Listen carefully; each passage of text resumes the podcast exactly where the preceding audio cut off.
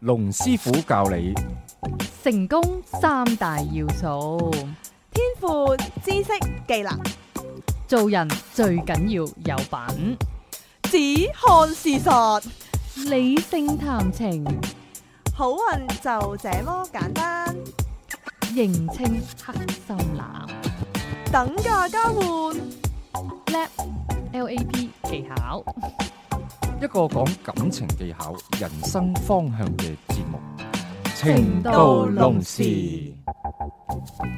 歡迎大家嚟到情到濃時，我係龍震天。大家好，我係塔羅女神王姬。 Hello，我係 Jo，咁啊，今集我哋就講是非， 有啲是非要講。講是非有啲是非，我今日想喺度講是非。你啊，其實你係師傅咧，就唔係啊，我話秘密俾你聽，你唔好話俾人哋聽， 我淨得你一個知嘅啫，知唔知道啊？ 係但係有啲情到濃時又咁啊，講喎。係啊。所以咧，次次啲人話個一個秘密俾你聽嘅時候，你記住，你唔係唯一一個聽到喂，啦我。見係你啊，唉，我其實都唔係好想講噶啦，不過唉，我又覺得你需要知，咁啊，咁呢個題目都未開始啊，咁啊已經好多嘢講啦。咁啊，係大家都有興趣嘅，係亦都有必要去了解。嗯因為我成日都話呢，就係只要有三個人存在嘅地方，係就又會有是非啦。係係咁咧就誒、呃是非對每一個人都係好緊要，你點樣去避免呢樣嘢？點樣去處理呢樣嘢？點樣去睇呢一樣嘢？係咁我哋就誒由誒幾個角度去睇。係咁我哋首先要了解人點解會有是非呢樣嘢先。係，因為工作實在太沉悶，同埋我覺得師傅講得好似好好 natural，就係有三個人以上，唔係三個人就有是非三個人就有因為是啊兩個非人啦。構唔成咗是係非。跟住我就喺度即刻喺度 map 咧，就係嗯咁一定係有一個係長頭草啦，唔知點解硬係呢個即係通常都會係誒佢對住阿哦係 A 啱就講就講阿 B，我對住阿 B 又講講阿下 A， C 係啦。咁可能 A 同阿 B 又會講翻阿 C，其係因實為其實你得 A B 咁又好都冇人複雜嘅講㗎啦關係啦係啦。嗱咁啊誒誒是非呢幾樣嘢嘅。第一樣嘢呢，就會係誒、呃拉近人同人之間嘅距 離。幾幾正面啊，好 positive。唉咁好運就這麼簡單，係呢樣好緊要不嬲不嬲都好正面嘅。係嗱，點解會拉近人同人之間嘅距離呢？大家都有聽過啦，就是非當人情啊。係係當你喺 pantry 有個同事同你講啊，阿邊個邊個就咁咁咁樣啦，係會唔會你感覺同嗰個同事好似好親近呢？係會嘅，因為嗰個同事好似係同你同一陣線。係如果同你唔係同一陣線呢，佢斷唔會講嗰個人嘅嘢嘅。係咁第二樣呢，就是非可以不負責任嘅，哦係啊因為你對住嗰個人呢，幾好啊呢呢你又唔係講嗰個人喎，你其實係講另外一啲人。係唔係講自己？唔係講自己嘛啊係咯，係啦。咁你同埋誒是非呢，就會可能會有一個雙向性。係何為一個雙向性呢？就係誒 A 同 B 就講阿 C，阿 C 同 B 又可能講翻阿 A，A 同 C 可能講翻阿 B，C 同 A 又講翻阿 B。係咁咧就誒兩個方向都得嘅，係係啦。咁啊，做人係咪真係一定要誒、呃完全冇是非呢？咁我覺得又唔係咁樣嘅。係呢個呢就好似去到呢，就誒、呃做人不是坦白好一點吧，即係呢個呢個層面入邊啦。係誒、你唔多唔少，你都要有啲是非，你先至會增強你嗰個人緣運。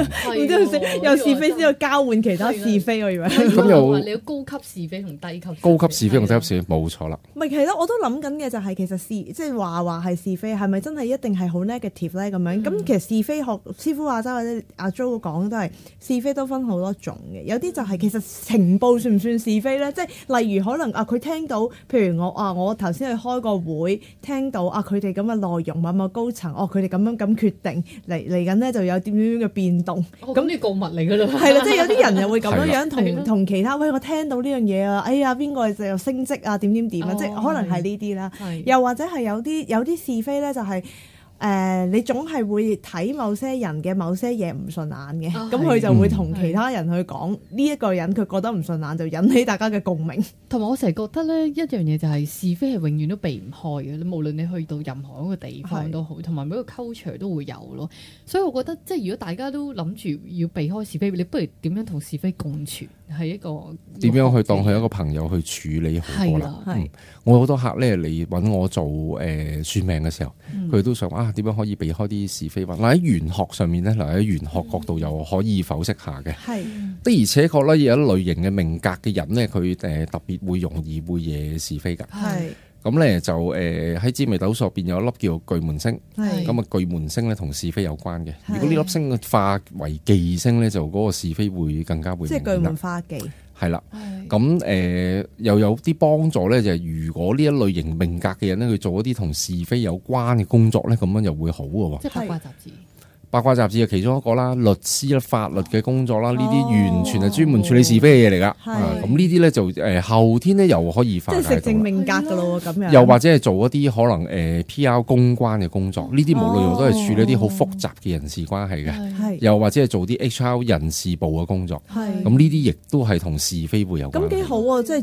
主動去做一啲相關啱自己嘅嘢咯。其嗯實佢本身係一個是非人，應該就做呢啲嘢。係啦，咁啊，另外一樣嘢咧就係來說是非者，便是是非人啦。咁呢個咧，大家亦都要認清啦。係嗱，如果誒好、多時都會有是非咧，就要諗下啦，係咪自己嘅問題咧？因為有部分嘅人咧都會自己去不停同其他嘅人去講是非，係係咁俾人嘅感覺佢就係一個誒、呃是非嘅人。係係誒、如果係咁樣嘅情況的話咧，就有必要自己要誒、呃、檢討下啦。係，我覺得佢嗰條界線其實有時好難定嘅。嗯嗯即係意思係，譬如人同人行埋，梗係講人噶啦。嗯咁、但係有時候啊，你會唔會講下自己嘢呢？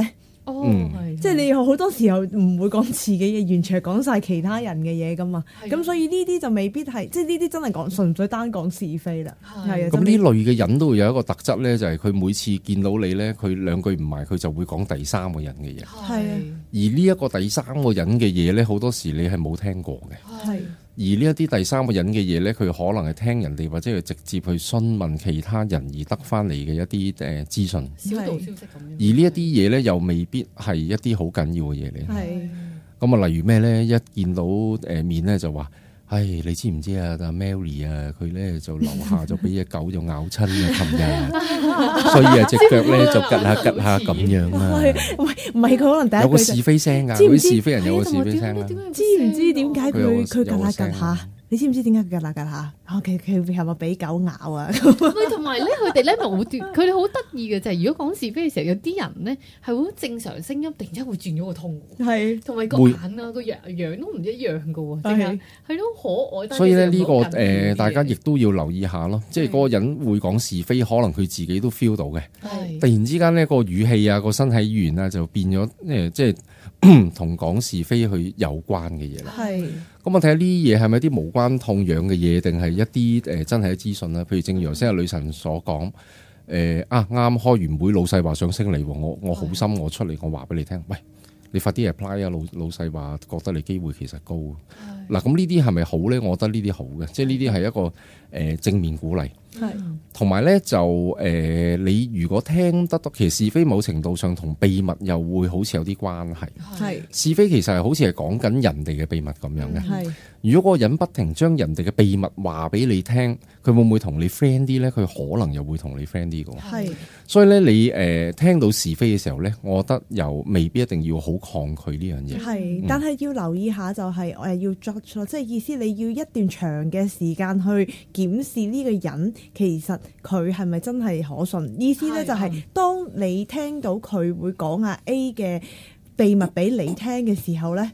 會唔會其實你即係你又會將你嘅秘密 share 俾佢聽嘅時候，同時間佢可能真係同咗阿 A 講，即係佢啊將呢個是非交換咯。係啦係啦，所以就真係誒要 judge 呃係、如果咧你係誒、呃、將一啲是非去去交換咧，嗰、個人咧其實都亦都唔值得你去唔值得你去結交嘅，係，係啦。又或者你可以結交，因為佢收料實在太多。係啊，因為通常咧，我以前做嘢都係啊，好都中意，即係唔係話特別黐埋佢，但係因為佢收到好多唔同嘅料，係係啦啦總會有呢啲嘅。咁而呢啲人咧嘅人緣咧，誒、除非佢係黑人好黑人憎嘅啫。嗯如果佢唔係好黑人憎咧，其實佢人緣唔錯㗎，啲因為佢周圍都可以交換情報啊，成成咧，係大家都幾喜愛佢嘅。嘅咁、但係我會提防呢個人嘅，嗯即係我未必會將自己好多嘅嘢講俾佢知好聽。私人嘅嘢，好私人嘅啊嘢，因為個原因係誒、呃又或者我自己點樣去睇其他同事嘅睇法呢？我未必會好誒好流露嘅。原因係因為呢，好、多時呢啲人會借你把口講嘢，哦，係啊，邊個邊個嗯即係其咁講實其真實係明明係佢自己諗嘅，其實咧嗯佢就有一套個更加高級嘅做法咧，就係、講一啲違背良心嘅説話。哦，係係係嗱，呢個個我成日都講啦，最近喺係 blog 都有講噶啦。誒、誒、當然啦，你避免講某啲嘢，你忍住口呢、個，其實我覺得都做得幾好噶啦。係但你會更高層次、更加好講啲違背良心嘅説話借佢咧。把口講俾其他人聽，明明嗰個人好乞人借憎佢把啦口，你都話到嗰個人，咦唔係啊？嗰個人佢心地又又善良，又做得嘢幾好噶喎。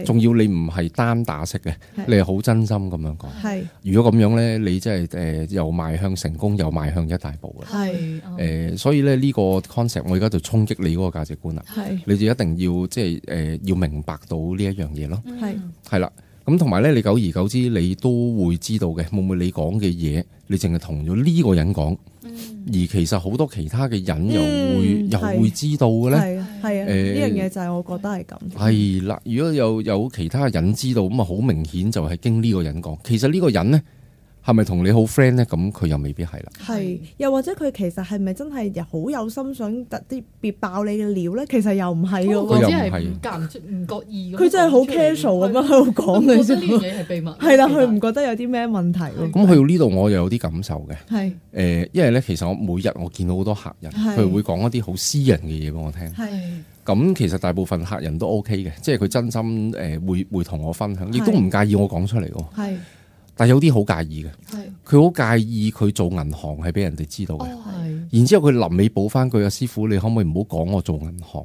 係咁我就好 confuse 啦。係嗯咁我我話啊，我有個客女仔嚟嘅做銀行，咁啲人點會 map 到係呢一個人呢？係。係咁其實好 confuse。除非你真係，即係應該咁講嘅咧，就係、除非我哋有時講客人嘅嘢咧，除非真係哇好到好 typical、好指名道姓，係好指名道姓我都唔會咁係啦，或者佢哋個會覺得誒，佢哋嗰啲嘢好 specific 嘅，譬如我識咗我識咗個女仔誒兩年啦，個女仔對我唔好，跟住個女仔就分手啦。師傅你唔好唔好將我呢段感情誒去講出嚟 喎。係咁誒，我覺得係難以答應嘅，在我立場。嗱，唔係我唔係我唔保護佢嗰個秘密。係而呢啲嘢咧喺我腦度融會貫通，我三年之後啦，啊，我突然間醒起有個客，佢咧就拍拖拍咗兩年，係我點會記得當日佢同我講過，你真係唔好講我同我女朋友拍拖兩年呢？係。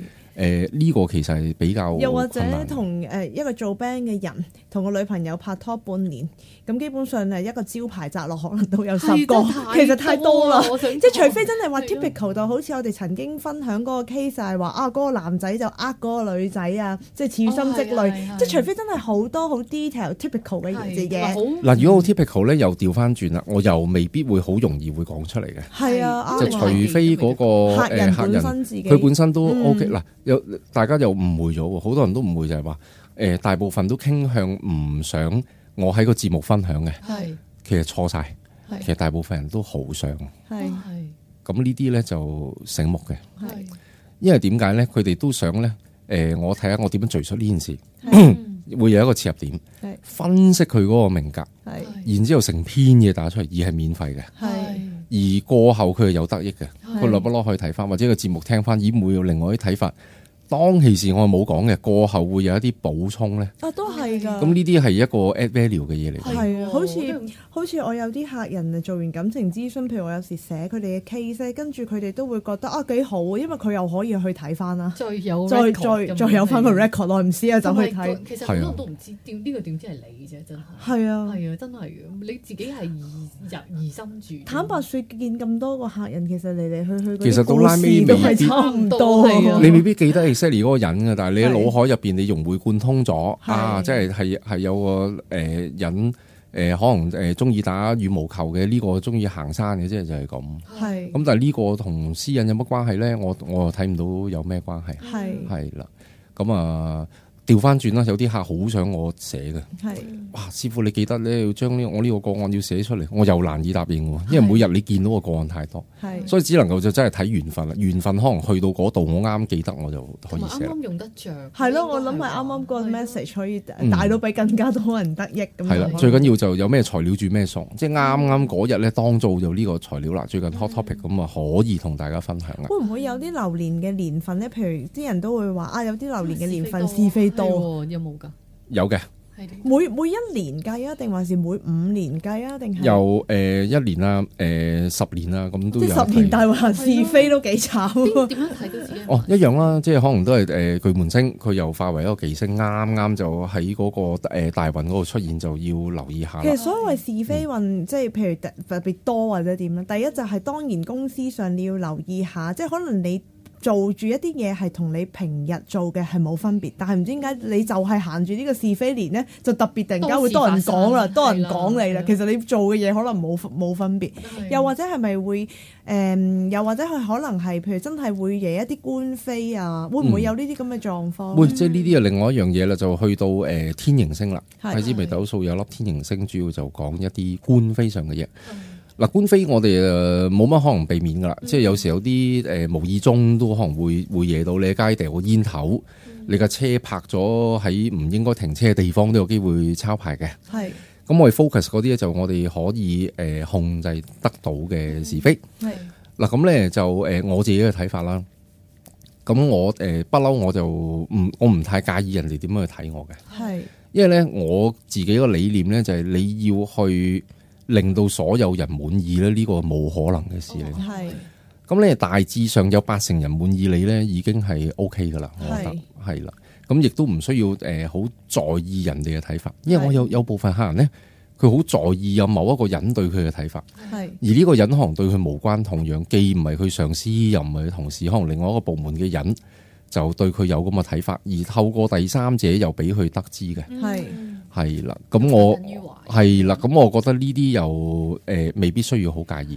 都係㗎。譬如誒、尤其是係是非呢樣嘢咧，就係、我譬如聽好多客人咧，誒、好多時都好中意講呢句，佢哋就會講話嗯，我好介意人哋點睇咯。其實、嗯即係人哋嘅睇法係即係最重要嘅，佢覺得無論自己覺得點都好啦，佢佢真係好介意人哋點樣睇，無論你點啊人樣哋嘅睇法好重要，但如果大部分嘅人都係同意你咁，其實呢，我覺得就亦都唔使唔使花好多心機去點樣去化解個剩翻嗰二十係咯 percent 嘅人不同意啊嘛總有人係啦。我想講，總係有啲人嘅能量場係同你唔相近，咯你點解所以出現喺職場上點解成日都會有物以類聚嘅狀況出現呢？可能就係咁樣。係你會發覺咧，同一堆人咧，嗰堆人嚟嚟去去，即係講或者好混熟啊嗰堆咧，佢哋當然中間係可能講另外一堆人嘅是嗯非啦，但係佢哋自己圍內咧又講佢哋自己圍內堆嘅唔同人嘅是非，即係所以基本上你去到邊度都避免唔咁到。我覺得是非就避免唔到，亦都唔需要避免嘅。譬如係你啊同一班 friend 出嚟啦，真係好 friend 嘅，咁、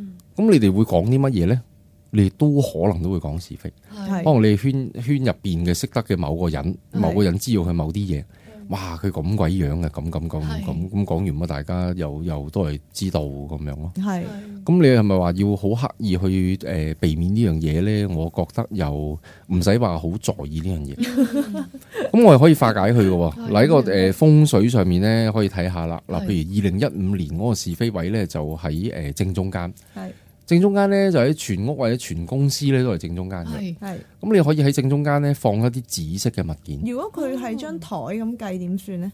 正宗即係佢自己個位自己嗱。如果自己個位呢，你咪可以喺個凳底嗰度黐一啲紫色嘅嘢咯。哦，哦每一啲誒呃水紫色晶嘅誒紙啊，或者你可以誒黐一個誒公仔咦啊，細佢細個呢個演佢膠公呢個仔演繹都都 OK 啊幾。好啊！其實因為如果你自己個位咁，無論你張台係 L 型又好，總之你都係計翻你自己嘅係呢個中位一定係中間，啊間㗎嘛你坐個位多數都係大部分嘅人中咧啊間喺張台都係誒坐喺個位中間嗰度度嘅，係後係面可能會有啲櫃啊咁樣，咁啊即係前面無論可你能會有點個樣有個直角台啊係咯，無論你咁樣。點樣向都好，基本上你係個人就真係喺個寫字台，應該都係坐喺中間，啊係幾好喎！咁誒呢樣幾簡嘢單啊咧，呢我就樣嘢覺得呃誒可以做到嘅嘢，咁啊喺風水上面咧都會誒幫到你三成嘅。嗯係咁啊誒另外一個層面啦喎，咁啊點樣去誒處理呢一啲嘅誒呃是非咧？嗯係咁我亦都收到好多誒、呃客人或者網友嘅來信，甚至乎有客人上嚟誒揾我算命嘅時候，都有問過呢個問題嘅。係，咁你咧係咪深受是非困擾咧？即係成日有人講誒，佢。呃佢哋、會嘅，譬如會唔會透過另外一啲同事會知道嗰個人誒係、會係講自己呢？Ừ. 係又或者係對自己有啲唔滿意呢？咁其實係有嘅，係係係啦。咁啊誒化解方法咧，其實就或者處理嘅方法啦。係咁啊，其實有兩個。第一個當然要檢討自己係咪有啲問題。嗯有啲人咧，佢特別容易會惹是非。係留意下自己説話嘅語氣，會唔會嗯咧？你平時講嘢都係，嘿你好啊，嘿我 啊即係好似陰陰寒寒嗰啲係咪你即知唔係知會唔會係好刻意？突然之間好似係有啲嘢咁啊！平時講嘢都我我係想咁話俾你聽，喺職場上咧，女仔咧點樣最最容易係惹人是非咧，就係嗰啲咧耶 嗰啲咧，佢喺個電話呢度。啲就去到 flirting 嗰個即層面係無論佢對所有人或者即係我我唔知係咪女仔真係好敏感或者好妒忌啦。通常就係點樣好嘢是非咧，就係、嗰個女仔可能着衫翻工嚇，翻工啫，使唔使着到咁啊？哦又係都會有咁樣又嘅。或者可能佢係專係對男仔又好好啊，對女仔又唔好啊，即係好多呢啲咧，佢係好容易惹同性。嗯嘅嘅排嘅斥，排尤其是女斥啊人容易係講是非嘅男人嘅，男人都會講，但係女人就可能會更加犀利，即係可能就會覺得哇，你今日着成點啊？我諗男咁樣人講嗰啲咧，通常都係講下公司，即係哇咁咁咁啊，哇個上司啊點點點，啲即係政講策喎講即係講工作上多啲嘢。啊但係女仔好中意批評下佢着成喺個點外啊，表嗰度佢咧，個樣啊點啊，個態度點啊，喺度姣婆啊又成成啊，即係好多呢啲啊，好中意講呢啲同埋嘢。嗰個誒身體語言啦，啊係嗯哦誒都會有嘅。係咁啊，當然咧就誒自己要留意下啦。嗯同埋另外一樣嘢非常之正常咧，就係誒桃花運強嘅女仔，啊係我誒認識嘅客人啊、朋友、清一色都一定係招人妒忌，身邊好多人會誒孤立哦，佢。咪所以佢哋最多講一句就係我同男同事相處係比較和洽啲嘅，好啲嘅，或者我從來都冇乜女仔哦咁呢朋個友咧，嘅其實就咁，好多時係有誒呢最啲恰喎當嘅形容詞喎。佢哋同男仔相處係絕對冇問題，係啊，因為佢哋知道個男仔個諗法咧，好容易會同佢哋好親近。係但係咧，有啲女仔咧，佢自己去唔到嗰啲位啦，而嗯佢又點解佢又覺得點解你又會可以做得到？係跟住咧，佢條氣唔順，又有個妒忌心，於是咧，佢就要揾其他人認同佢嘅睇法，標籤佢為校哦友所以咪係啊同係啊其他人咪係啊講是非咯。係啊。係嗯咦，你又係咁樣諗，係咧，我都覺得佢係衰嘅啦。咁啊，拉噏咗有有有一 team 人就覺得佢咁咁咁。係啊係啊係但啊，我覺得咧，最緊要係要 perform 到件事啦。Ừ. 係嗯係咪 perform 到件事咧？會唔會你喺公司誒、三年你連升三級嘅？啊嗯係你話知身邊嘅人點樣去話你都好啦。係你事實上你係做到嗰樣嘢，係咁我覺得呢樣嘢咧就好緊要。係咁另外一方面就當然啦，自己又要睇下啦，會唔會平時嘅衣着又即係會誇張咗咧？翻 工係好似去波咁樣咧。我發覺咧最多最容易惹是非都會有一 type 人咧，就係好有太有自信嘅人，而即係譬如例如可能啲人最中意講嗰啲就係、哇佢以為自己好靚啊，又或者哇佢成日都以為自己好勁啊，或者以為自己好成啊。 呢幾句説話成日啲人聽咧到，係好中意意講呢啲嘅，跟啊係啊住之後就哇佢咁咁咁啊，佢今日又點點點啊啦，成日都好似好有自信咁樣，啊以為自己係威晒啊，以為自己係星硬啊咁樣，以為自己識晒嗰啲係啦，就係啊呢啲咧就好容易惹人哋講啊嘅，咁所以誒呢啲都要留意咯。嗯係啦，即係呢樣嘢咧有又未必唔好，冇又未必好。係係如果你話你真係好平淡，冇人講你嘅，完全係你喺街行又冇人理你，係你好似係唔係生存喺呢個世界上 面？隱形咗呢種人亦係都好恐怖啊！啊係啊係啊，咁誒、我有個朋友就係咁樣啦，誒、係其嗯透明人其貌不揚，職業普通，係咁啊又好沉默寡言，係個人咧極度內向。係咁人哋唔嬲佢傾偈，佢絕對唔會講嘢嘅。係就算人哋嬲佢傾偈都好啦，佢都係講誒，都係 yes no 嗰啲答案嘅啫。係咁啊誒，翻到工啦，喺公司誒工作一段時間，又又唔會升職加人工，唔係即係佢做咗十年都冇人知道佢喺佢度存存在在過過，係甚至乎佢係咪喺度都要諗下先啊？佢好似喺度嘅，坐喺角落頭嗰個位，好似係一個禮拜前我好似見過佢嘅，係個個身影斬咗一斬。係你諗下，如果同事都係咁諗，你老細又會唔會即係注意到你咧？誒、嗯但係又覺得自己懷才不遇喎。即係點哦解我又咁努力去工作做咁多嘢，又得唔到人認同呢？係但係當你要得到人認同嘅同時，必然會有人會反對你。誒、係係你好難話要百分之一百嘅人認同你，嗯所以又去翻我嗰個八十二十嗰個理論呢，有八成嘅人認同你呢，其實大致上 O K 噶啦，係係啦你。咁樣講完呢個 case 又突然間又令到我諗翻起咧，即係通常呢啲默默耕耘嘅人咧，基本上升職可能都係比較低啲。係反比較而低㗎調翻轉咧，即係中意講是非，識講是非，因為有啲老細好中意聽啲誒員公司工嘅嘅秘是密非或者係啊公司嘅中間秘密就會去個平衡點啦。你係點樣可以賣啲料俾老細？你又同同事相處關係融洽，佢哋又哇呢個樂係意最會俾啲料高俾呢個你咧。最高境界啦，真係。咁呢個咧，亦都有去到另外一樣嘢咧，就係、誒、人緣好嘅人，佢必定咧係誒聽好多人哋嘅嘢嘅，係而佢係有個能力去過濾邊啲應該講，邊啲唔應該講。啊，誒係邊啲我適宜話俾我老細聽嘅，係邊啲我適宜話俾我朋友聽嘅，係。佢一定會有一個界線喺度。因為佢過濾過嘅其時候咧，其實佢會點做咧？就係、通常佢會去 predict 嗰個人聽完呢樣嘢嘅時候嘅反應，又或者佢講呢樣嘢俾嗰個人聽個目的係啲乜嘢？係咁佢就從呢兩方面去考慮咧，咁佢就知道嘅自己應該要講啲同乜埋其實嘢。應該要諗係啦佢對自己有冇價值咯，做咗呢係樣啦嘢係啦係啦即係係呢個譬係如我我佢哋賣呢樣嘢俾老細嘅時候，老細聽完會點咧？佢嘅反應係會唔會好嬲啊？或者或者係會對呢個同事會做啲乜嘢咧？咁係咁嘅佢會有好多即係對自己嗯 judgment，之有後乜幫助係啦有乜係幫呢啲會諗嘅，咁佢哋先至會去做咯。又或者會唔會誒將錯誤嘅信息講咗俾錯誤嘅人聽？哦係係，成日都會發生呢啲。明明老細咧就好中意阿 Mary，係你就喺老細面前話：哇，阿 Mary 啊真係衰到爆！啊我琴日咧見佢喺公司咧就撻咗誒一半沓 A4 紙翻屋企，俾佢個仔做功課。你諗下佢佢老細聽咗呢番説話會有咩感覺咧？反而對你反感，係咯，，對你反而嚟對講翻，但係佢當然啦，佢可能如果佢係一個有經驗嘅人，嗯佢亦都未必即刻去指責你冇嘅，係係佢可能會同你同一陣線。嗯係哇！呢、個 Mary 咁鬼衰，多謝你話俾我聽，啊係唉、係以後真係要小心呢啲咁嘅人。係但係下個月就升咗 Mary，唔升你。係咯，嗱，咁啊世事永遠往往就係咁嗯樣，係所以自己一定要好清楚去評估呢一樣嘢，嗯係因為你講啲嘢啱定錯呢，就未必對方會話話俾你聽，嗯係對方可能唔話俾你聽，不特止仲認同你嘅講法。嗱係啊呢個呢，就去到人緣運嗯啦，係好嘅啊老細呢，永遠都認同你嘅，你永遠都覺得佢好老細，係但係佢暗地裏，所以點解會有話打毒針呢樣嘢呢？係係係點解暗地裏佢又會做好多嘢？可能佢同佢個老細講就其實呢個人喺佢眼中根本就不值一提，而係係。你完全係被蒙在鼓裏。哦，但係好多時候呢啲老細好犀利㗎，佢喺嗰個人面前，嗰、個人係完全 feel 唔到呢個老細係唔中意自己完嘅，即全係 feel 唔到可能佢仲要哇好好性啊好性，原來佢真係背後可能喺 HR 度打晒毒針，大家都啊係即係唔唔知你做咩嘅，咁啊，係所以要留意下啦。係，嗯，好，咁啊，今集節目時間差唔多啦，我哋下集同樣時間再見。拜拜拜。